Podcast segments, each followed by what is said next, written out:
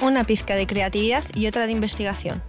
En Caldo de Cultivo te contamos proyectos destacados y todo lo que está pasando en el Centro Cultural de España en Santiago, a través de diálogos con nuestros programadores y contrapartes culturales. Conduce Joaquín Jiménez.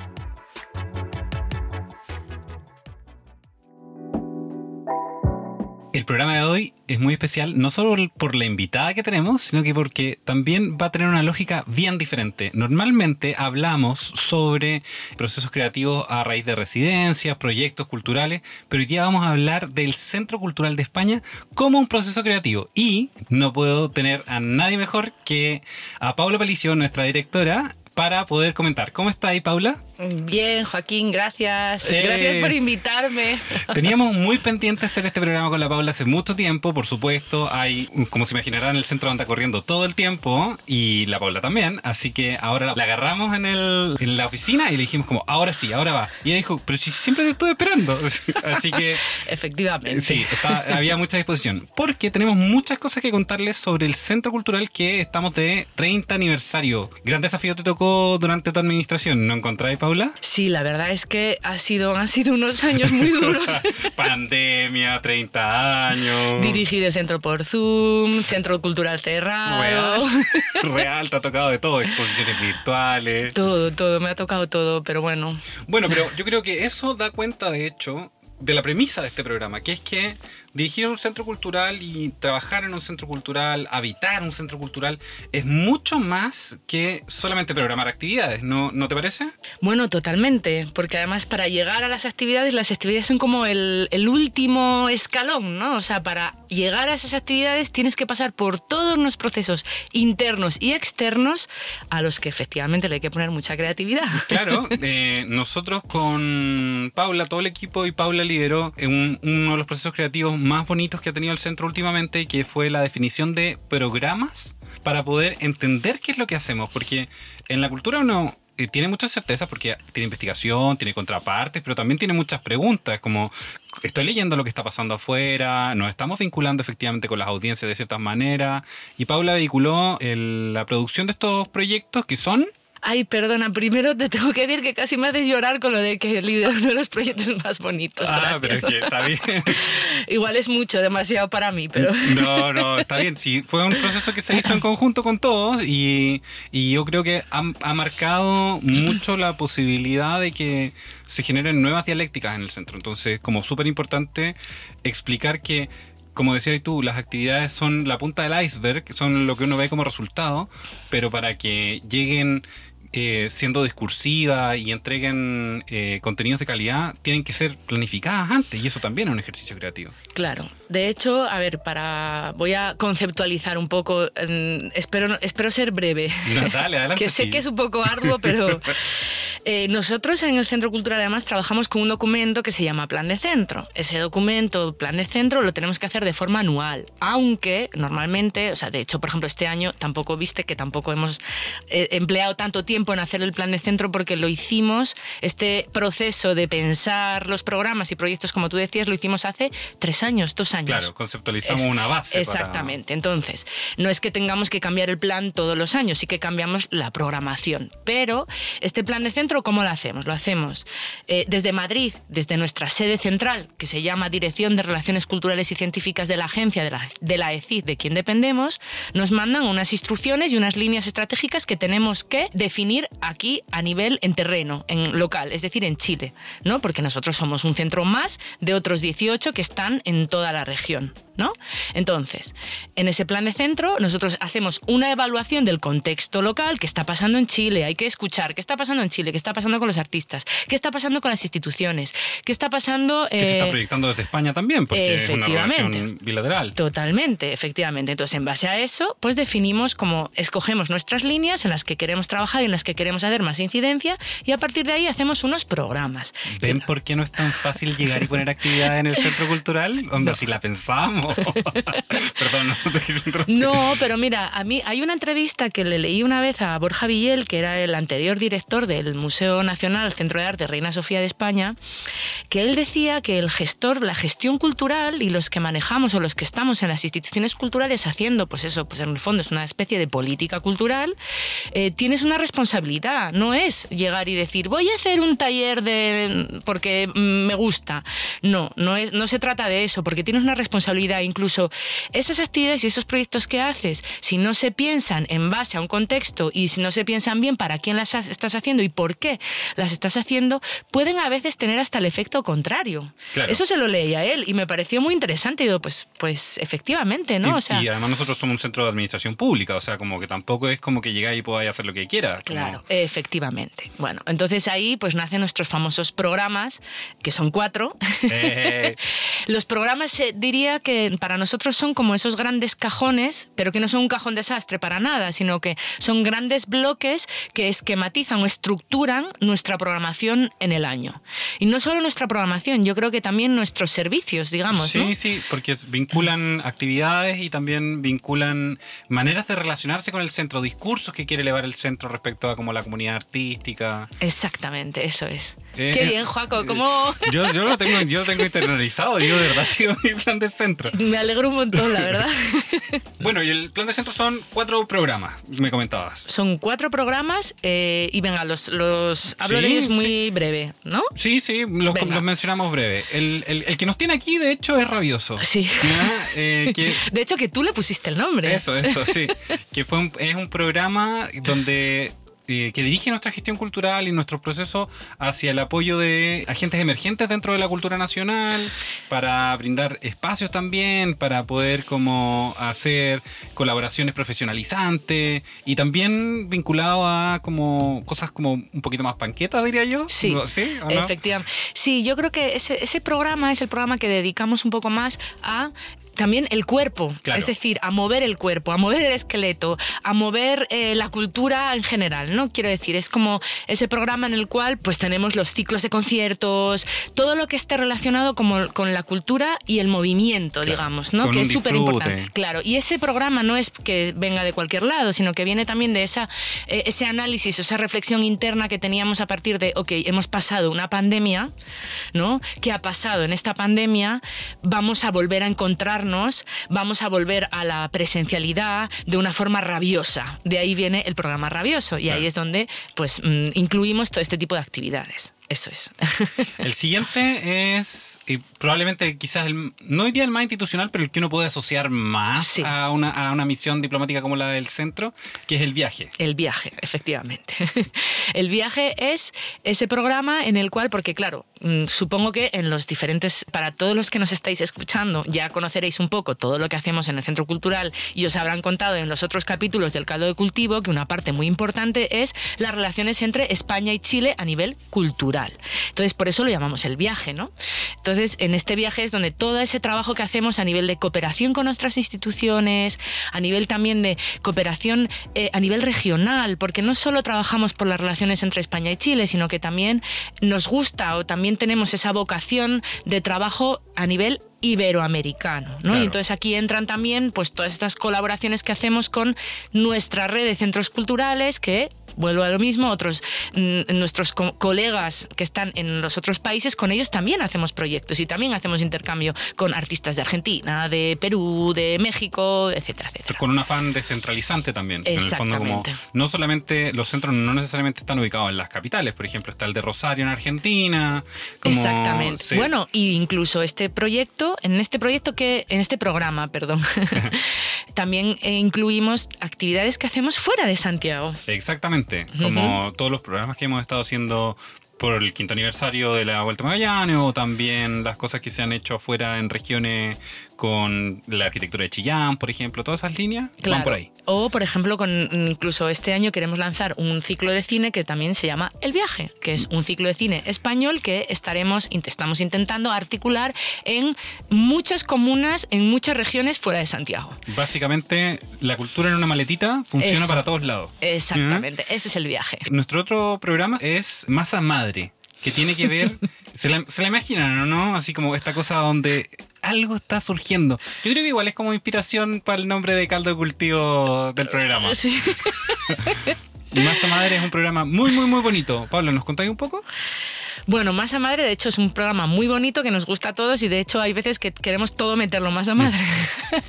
Pero bueno, pues como el propio nombre indica, ¿no? Es ese programa para todas esas actividades, esos proyectos en los que queremos hacer como ese análisis de qué nos está pasando como sociedad, ¿no? ¿Qué está pasando ahora mismo en el mundo? Y esta forma un poco de intentar, son actividades de reflexión, de crítica, de diálogo, para intentar entender qué es, qué es esto que nos está pasando hoy en día. Estas nuevas narrativas estas nuevas formas de contar el mundo. Es un programa importante, ¿no? En el sentido de que al final tiene mucho del espíritu de lo que hacemos y de cómo entendemos la cultura en este centro cultural. Claro, entenderla como un proceso líquido, blando, que a veces incluso es opaco y es desgastante. Sí, ¿para qué estamos con cosas? Hacer cultura es difícil, es difícil, es un proceso creativo permanente, pero en estos espacios blandos como la masa es de donde fermentan y salen cosas, como yo creo. Masa Madre es particularmente bonito, encuentro yo, porque además da pie a narrativas muy indicadoras, muy innovadoras en términos de formato y discursividad. Es decir, como que creo que acoge muy bien discursos diferentes y además permite que se desarrollen de una manera distinta. Porque, por ejemplo, eh, cuando uno piensa en una actividad de rabioso, son actividades que son más directas, pues están pensadas con mucha perspectiva de público. En cambio, Masa Madre da mucho espacio a proyectos de investigación, por ejemplo. No se preocupen de las fechas, no las anoten, no es necesario. Pueden revisar nuestra página permanentemente porque la idea es que se vinculen y que vengan a habitar este lugar. Que de hecho es una gran presentación para el último programa del centro, que es La Casa. La casa. ¿Y en qué consiste la casa? Pues mira, la casa surge porque entre ese, cuando estábamos haciendo, en ese proceso creativo de hacer el plan de centro con todo el equipo, una de las cosas que más surgían entre varios, ¿no? varios, varios eh, compañeros del equipo era que a veces lo más, una de las cosas más bonitas que tenemos es como que la gente, las contrapartes, el público, la gente con la que trabajamos, viene y se siente como en casa. ¿No? Eso es algo súper valioso para un centro cultural, ¿no? Que la gente quiera venir, quiera estar aquí con nosotros, que se sienta bien, que cuando venga a montar una exposición o venga a hacer una presentación de un libro o venga a, pues eso, como con Fabián con nosotros a grabar a la radio, se sienta como en casa y... Em, eh, de, ahí que quisimos darle forma con este programa. Entonces, este programa engloba todos esos proyectos que van eh, enfocados a habitar nuestra casa. ¿Y habitar cómo? Pues a través de los procesos creativos y en ese habitar la casa y esos procesos creativos metemos nuestro espacio de residencias, por ejemplo, ¿no? Como sabéis, no sé si se ha hablado en otros programas, yo... Lo, tenemos cubierto, lo tenemos sí, lo cubierto. sé, lo sé. oye, escucho caldo de cultivo, los he escuchado todos, ¿eh? que conste. Pero bueno, de nuestra sala de... Antes teníamos dos salas de exposiciones. Bueno, pues una de esas salas de exposiciones la hemos convertido en un espacio de residencias, un espacio de residencias para fomentar los procesos creativos y la investigación artística en un sentido muy amplio, ¿no? Esos artistas que están aquí conviviendo de alguna manera con nosotros y haciendo esos procesos de investigación conviven en nuestra casa. Y esto enlazo con nuestra cocina. Claro. ¿No? Nuestra cocina, que también sé que habéis hablado de ella, porque de hecho el primer programa fue dedicado a sobremesa. ¿No? Entonces la cocina ha sido como uno de los, no sé, como de uno de los pequeños motorcitos de la casa, ¿no? Como es el, cora es el corazón de nuestra casa, ¿no? Esa cocina. dicen que la cocina es el corazón de las casas y de hecho yo creo que en realidad se ha manifestado harto. Lo bonito de ese programa encuentro yo, además de que en fondo permite que los artistas habiten, es un programa que está orientado también al público en el sentido de que cultura es efectivamente lo que hacemos los humanos. Entonces, parte del, espíritu del programa está en las investigaciones que tiene a través de su residencia, pero también en la idea de oye, ven al centro cultural. Como podéis venir a estudiar, podéis venir a estar acá tranquilo o tranquila, esta es, esta es tu casa. Como que, es un gesto bastante generoso en realidad y bonito de abrir los espacios porque rompes la lógica de los espacios, se rompe la lógica de los espacios culturales como verticales, donde uno va a recibir algo o donde va por una actividad, cuando en realidad la idea es que funcione cotidianamente, pues como mm. con ruido. Tenemos proyectos ahí con lo de la biblioteca que va a pasar más adelante. Bueno, a la biblioteca dedicaremos en algún momento algún... Le dedicarás un caldo de cultivo. Sí, sí, sí, sí. vendrán, vendrán, vendrán. Claro, el, el, centro cultural como un espacio que no es solo un lugar de eventos, que a veces lo del lugar de eventos, ¿no? Como, no, no somos solo un lugar de eventos, sí, es un lugar en el que pasan actividades y pasan cosas pero también es un lugar para estar, para habitar, para intercambiar, para estar con otros que piensan, ¿no? Que a lo mejor piensan diferente o piensan como tú, pero en ese espacio en el que además te puedes sentir seguro, ¿no? Claro. ¿Sabes? Sin necesidad de consumir algo, ¿no? Que creo que esta sociedad a veces, ¿no? En la que vivimos en general, es una sociedad en la que, bueno, una sociedad de consumo, una sociedad individualista, una sociedad, pues, que creo que a veces no funciona como nos gustaría, ¿no? Y entonces, como nosotros en el centro nos consideramos unos soñadores, ¿no? Y nos gustan las utopías, claro, unos quijotescos, ¿no? Pues eso, mm, yo veo el los espacios culturales como ese espacio en el que estar, estar en un espacio seguro y en el que poder imaginar otras formas de relacionarnos, otras formas de estar y otras formas de, pues, de vivir. Bueno, ya ven que toda la poética que, que, existe detrás de nuestro programa es efectivamente un ejercicio creativo que también los involucra a ustedes. Así que agradecemos, vamos a aprovechar de agradecer a todos los que están escuchando este programa, porque es en base a escuchar a las audiencias que se vinculan con el centro que nosotros podemos desarrollar los tipos de programas que hacemos. Y eso también se está viendo reflejado ahora en cómo estamos tratando de proyectar los 30 años. Es decir, eh, ya hablamos de que eh, se crea el manejo del centro y la organización del centro funciona en base a programas creativos y ahora estamos en una nueva etapa que es la de los 30 años y proyectando el futuro. ¿Qué nos puedes contar? ¿Cómo ha sido la experiencia de tener que comandar los 30 años, Paula? Cuéntanos. ha sido un desafío, sin duda. Un desafío, pero nada, muy bonita, ¿no? Porque además a mí me encantan esas pequeñas historias, pero que son maravillosas, ¿no? Como esas historias asombrosas.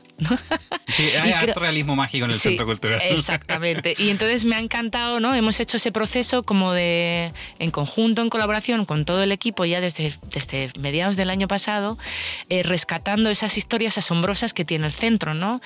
y las hemos incorporado de una manera o de la otra en lo que es como la conceptualización de nuestros 30 años, ¿no? que además son 30 años que coinciden con los 50 años del golpe de Estado en este país. Entonces, bueno, también tiene una relación, obviamente. ¿no? Hacer un ejercicio de memoria en paralelo, memoria en la cultura, memoria en los derechos humanos. Exactamente. Entonces, por un lado, los 30 años hemos, lo que hemos hecho es identificar proyectos y actividades que han sido como importantes en este centro cultural y los hemos dado como una, bueno, los hemos como contemporanizado, ¿no? Digamos. Eh, por ejemplo, eh, hemos rescatado el proyecto de música y compromiso, que fue un proyecto que se hizo a principios de los 2000. Con Patricio, con, Pancho Conejera. Con Pancho Conejera, de hecho este año, porque Pancho Conejera de hecho falleció hace un par de años y este año queremos darle un homenaje en este, con este proyecto y además es una idea que surgió de nuestro administrador del centro cultural, cosa que me encanta, ¿no? que que, en la conceptualización del año participe hasta el administrador del centro. Todas las áreas imbuidas. Exactamente. Entonces, Música y Compromiso es un proyecto ¿no? sobre, como el nombre lo dice, ¿no? que habla sobre la música y el compromiso que tiene la música. ¿no? Entonces, eh, este año le daremos como un enfoque, un refresh De hecho, la misma radio es un proyecto rescatado que surgió en los 20 años del centro y ahora en los 30 ya se logra consolidar después de una primera temporada. Entonces, es súper interesante que también eh, los procesos creativos de un centro cultural tienen que ver con revisitar sus propios espacios, ver cuál es su trayectoria, qué, cuáles son nuestros acervos culturales para poder construir una mira hacia el futuro. ¿Qué más? ¿Qué otros proyectos tenemos de los 30 años así como que vamos a solo adelantar? Así como mm. para quebrarnos un poquito, como, uy, se viene, se vienen cositas, como dicen. Pues otra patita de los, de los 30 años la estamos dedicando a la memoria, ¿no? Entonces, eh, obviamente, por por muchos motivos, yo creo que, bueno, pues eso, 30 años nuestros es lo, que toca. en este un año como este, ¿no? Que es muy, muy importante. En esta patita de la memoria tenemos un proyecto grande que se llama Transhumancias,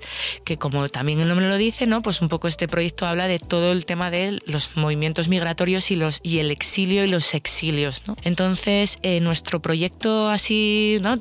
este es el proyecto más grande que digamos que tenemos y en este momento estamos trabajando en él a través de una residencia de investigación curatorial que está haciendo, que está trabajando con nosotros Sole García, y con ella estamos haciendo un trabajo de investigación sobre la revista Luna. La revista Luna fue la primera revista del exilio español, que fue hecha en el año 37 y fue hecha curiosamente en la Embajada de Chile en Madrid. Esta sí que es una papita, po. A Ah, ver, sí. le apuesto que cono- Igual. conocíamos el Topaz, conocíamos otras, pero Luna yo creo que no, y fue un gran descubrimiento, un gran proyecto. Sí, es un proyecto muy bonito porque además también esto enlaza ¿no? con, con, esa celebra con esa conmemoración perdón, de los 50 años del golpe, ¿no? en el sentido de que pues, mm, podemos hablar de qué implica el asilo en una embajada, el exilio, eh, la solidaridad de las embajadas, en este caso hablaríamos de la chilena en España, de, los, de la importancia del proceso creativo también en momentos como un asilo. Claro, ¿no? cuáles son las respuestas que se entregan en esa situación tan Exactamente, difícil. porque esta revista fue hecha por republicanos que se asilaron dentro de la embajada de Chile en Madrid y fue una forma, ¿no? De, no voy a decir de pasar el tiempo, pero sí fue una, fue una forma de ellos poder lidiar con lo que les estaba pasando, ¿no? Y entonces hicieron esta revista que creo que ya no voy a contar mucho más, Sí. porque igual Para que, para Sí. que puedan involucrarse con el proyecto a través de, como ya les comentamos, de la página del Centro Cultural. Quiero puntualizar que son los republicanos españoles. Sí. hay, que, hay, hay que decirlo, hay que Vale. decirlo. Y mm, bueno, estamos hablando sobre los proyectos de 30 años y ya le hemos dado una pincelada a los programas, le hemos dado una pincelada, hemos adelantado algunas papitas que tenemos. Eh, ¿Cómo crees que sigue evolucionando la dirección de un centro? Como quisiera como que me comentaras un poco más tú de hacia dónde crees que va a evolucionar el centro, qué crees que es necesario que hagamos en una plataforma como esta. Ay, mira, esta pregunta no me la tenías, no, me la habías adelantado. había- había- hay que, siempre hay que dejar algo afuera para. Me parece muy bien, me parece muy bien.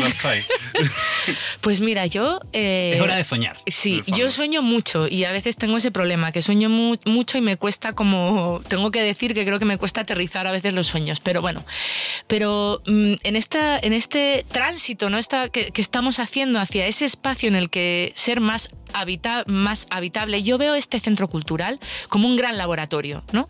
Como ese laboratorio en el que, además de las actividades que ya hablamos, que conocéis todos los que estáis escuchando, ¿no? Pero ese laboratorio en el que pasan cosas dentro y en el que tenemos desde artistas trabajando, investigando en nuestra sala de exposiciones que dialogan con, eh, no sé, un escritor que está bajo la mediateca haciendo, pues eso, un, escribiendo un guion, o con un científico, eh, un artista trabajando a la vez, o como, pues eso, un, un profesor de, de educación secundaria que está trabajando con un artista y que después de ahí va a salir una metodología que van a, a llevar y van a estar, van a aplicar en los colegios. Una cajita de Pandora de cultura. Exactamente, yo ese sería mi sueño, ¿no? Como ver este espacio, o sea, mi sueño. Eso es lo que a mí me gustaría que pasara, ¿no? Ese es el siguiente pasito.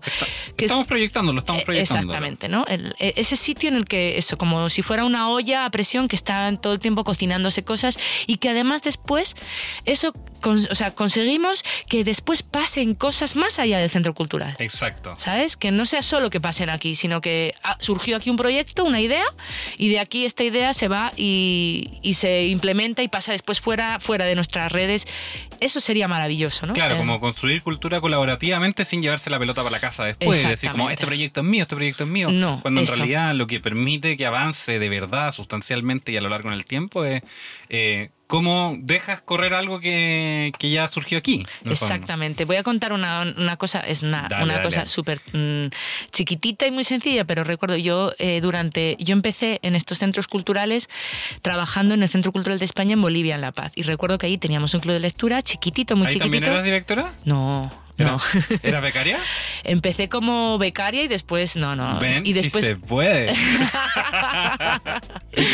después te- eh, mm, yo llevaba las exposiciones. Pero hablo del club de lectura porque era un club de lectura que empezó muy chiquitito, con muy poca gente y fue creciendo y se fue, bueno, y pasaban cosas muy bonitas. Y una de ellas fue que una persona del club de lectura dejó nuestro club de lectura porque montó su propio club de lectura.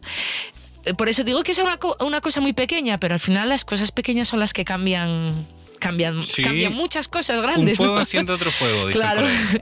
Y eso me parece, me pareció como, siempre lo pongo como de ejemplo, ¿no? Eso es una prueba de que eso es un, una, un objetivo logrado. ¿No? de un espacio cultural cuando pasan cosas así. Y está súper importante que así sea, porque en realidad el ecosistema cultural de los países va cambiando. Entonces, el rol que tenía el centro cultural hace 30 años era muy distinto al que tiene que tener en un, un lugar como ahora. En estos 30 años han surgido espacios como el GAMS, han reforzado espacios como el Museo de la Solidaridad, eh, surgió el Museo de la Memoria. Entonces, como, ¿cuál es el rol que tiene que tener un espacio cultural? Es una gran pregunta que hay que hacerse, ¿o no?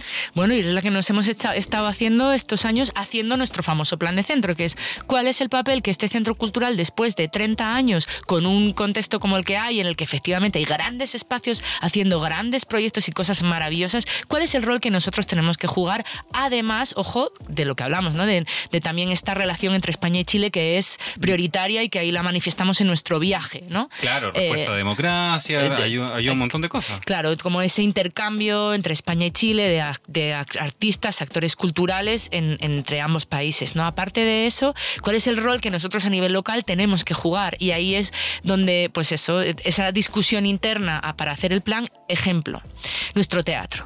El teatro del Centro Cultural hace 30 años cuando se abrió, pues era un espacio muy importante y aquí pasaron eh, festivales de teatro importantes, eh, de danza incluso. Eh, ahora mismo, a día de hoy, pues bueno, nuestro teatro pues se ha quedado. No, a mí me encanta nuestro teatro, el tamaño, yo creo que es el teatro que tiene que ser. Es el un gran teatro, Sí, es un gran teatro. es un gran teatro. O sea, si a mí mañana me dan a elegir entre, pues no sé, dicen, bueno, te, te ampliamos al teatro, pues no, porque a lo mejor no, eso es nuestro teatro, es lo que somos, ¿no? Entonces, em, nuestro teatro ahora, acabamos de abrir una convocatoria precisamente para préstamo del espacio para compañías de teatro y apertura de procesos, ¿no? Mano de obra se llama la Mano convocatoria, la pueden buscar en la página web del Centro Cultural. Porque, ¿Esto por qué surge? Porque nos dimos cuenta de que una de las grandes demandas que teníamos era de grupos de teatro que nos pedían el espacio para ensayar. Y dijimos, ok, aquí pasa algo, aquí hay una necesidad, aquí pasa algo. Identificamos eso y dijimos, ok, ¿por qué no hacemos la convocatoria y a la vez hacemos esa posibilidad de hacer actividades de apertura de procesos para tener también una interacción con el público? ¿no? Claro, ver la trastienda, no solo ver el proyecto final. Exactamente. Y vuelta a lo mismo, a los procesos. Al final nos estamos, ¿no? Estamos mutando hacia ese espacio de procesos en todo el espacio, ¿no? Sí, sin duda. Sin duda, yo creo que eh, es súper interesante porque en el fondo las nuevas necesidades del ecosistema cultural hacen que elevemos procesos creativos para responderle a la sociedad. Como- Exactamente. Y también para no competir con cómo va creciendo la, la- ese ecosistema. Es decir, por ejemplo, si nosotros programáramos teatro permanentemente, sería un poco injusto para la red de salas independientes, por ejemplo. Como tendríamos que competir contra eso, nosotros tenemos financiamiento que de repente no tenemos que pelear versus las compañías más independientes que tienen que hacer toda la promoción de su, de su espacio y que están apenas porque sabemos que igual es difícil hacer arte todavía en Chile. Creo que mm, reflexionar sobre el centro como un laboratorio es una cosa bien bonita porque nos sitúa también como no poseedores de una verdad o de llevar un cierto tipo de cultura, sino que permite que ingresen nuevos discursos. ¿Cómo lo has visto tú? ¿Has visto que se han, eh, en este periodo de administración, has visto que han entrado nuevas voces, nuevas líneas de trabajo? A ver, para mí hacer esa afirmación es un poco... Ah, no, en el sentido de que, claro, yo llegué al- a este centro cultural en un momento en el cual estaba cerrado. Entonces, Ah, hacer sí, una po. comparación entre el antes y el después me parece difícil. Sí que nuevos proyectos o nuevos programas, como pues eso, a través de lo que hemos estado haciendo con la música, por ejemplo, con los conciertos, por ejemplo, sí que hay gente que me transmite o, o tal, me decís que hay, pues que, que está viniendo público nuevo. Eso sí que me... ¿no? Pero me cuesta yo ha- hacer esa afirmación entre no conozco el centro antes, Yo ¿no? les voy a decir, porque yo estaba un poco, no mucho antes, pero un poquito antes que la Paula en el centro, y sí, listo, Pu- punto, punto pelota. no, no, Eh, yo lo comento porque en el fondo veo que al tener este plan de centro esbozado desde un ejercicio creativo con el equipo, lo que se ha generado es que la dinámica de las contrapartes es también distinta, es decir, como que se atreven a trabajar formatos distintos, que a veces son áridos incluso son difíciles de comunicar, pero que ha vehiculado que haya interés de nuevos agentes culturales en relación al centro. ¿eh? Es decir, como yo creo que se está convirtiendo efectivamente un poco en esa probeta mm, que está evolucionando los procesos culturales y creo que es una gran misión que hemos estado tomando desde los 30 años, porque es una evolución continua en realidad. ¿no? Es como que ahora estamos en este punto, pero también es porque responde a todo el proceso de memoria que hemos tenido. Y pero ahora que dices, mencionas eso, me gustaría, ¿no? Aprovecho el espacio. Ah, adelante, el micrófono es tuyo. para... no, pero también es cierto que recibimos un montón, un montón de propuestas diariamente. Sí, Entonces aprovecho este espacio para... el famoso buzón de proyectos. Claro. No, y también para, pues eso, hacemos todo lo que podemos, ¿no? Nos encantaría, nos encantaría hacer muchas más cosas, pero es, es muy difícil hacer todo, ¿no? Entonces, como, no que me gustaría como aprovechar el espacio para todos, todos y todas aquellas que a veces nos mandáis propuestas y no podemos hacer, pues deciros eso, ¿no? Que nos encantaría, pero que no podemos hacer todo y que, bueno, eh, Como les explicábamos, nosotros también estamos en un proceso creativo a la hora de hacer lo que hacemos. Entonces, eh, así como ustedes tienen sus procesos para poder presentarnos ideas, nosotros también tenemos, necesitamos tiempo para poder procesarlas, en el Claro. fondo. Eso, es importante, claro, estos procesos llevan tiempo. ¿No? O sea, como un tiempo a nivel interno. Cocinar, nunca mejor dicho, ¿no? Cocina. Además, aquí eso, ¿no? Caldo de cultivo, cocina, masa madre, todo. Cocinar esto lleva unos procesos, unos procesos que a veces son más lentos de lo que nos gustaría. Pero para nosotros, como equipo, dentro del centro cultural es importante asimilar estos procesos y asimilar este tiempo, porque si no, iríamos todos todo el tiempo como pollo sin cabeza y entonces no se reflejaría en estos programas y en estos proyectos que hacemos. Creo que eso es importante y a veces en los espacios culturales, claro, como solo se ve lo de fuera, ¿no? solo se ve Claro. lo que se pasa La públicamente. programación. Claro, la programación. Es verdad que tenemos que hacer más esfuerzo en los espacios culturales para transmitir cómo trabajamos por dentro, para que nos entiendan un poco, ¿no? De que a veces eso, ¿no? No podemos contestar, no somos robots, Por no somos máquinas. en este programa. Claro. Es la idea, es la idea. Ya ven, ven que si, si nosotros no respondemos un correo de repente, no es que no queramos.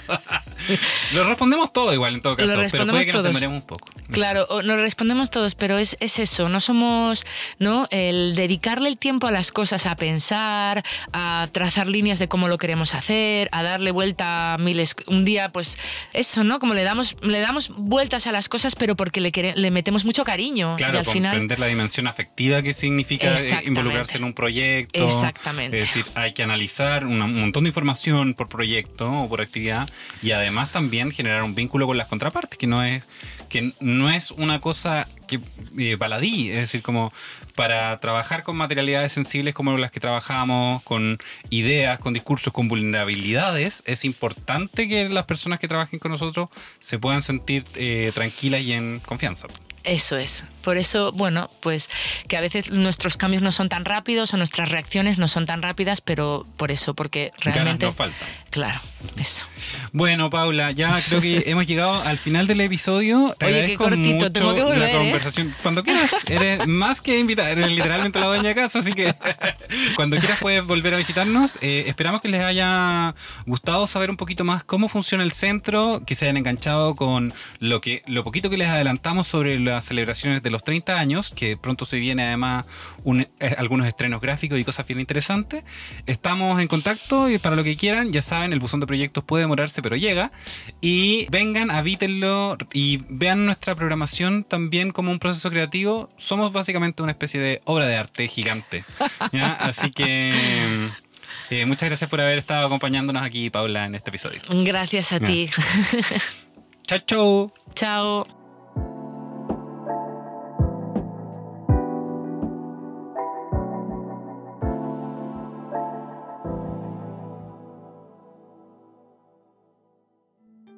Las opiniones vertidas en este capítulo son de exclusiva responsabilidad de quienes las emiten y no representan necesariamente el pensamiento de Radio Inventada ni el Centro Cultural de España en Santiago. Caldo de Cultivo es una producción de Radio Inventada del Centro Cultural de España en Santiago de Chile. Editor general, Joaquín Jiménez Salvador. Postproducción, Fabián Flores Corbalán. Todos los derechos reservados.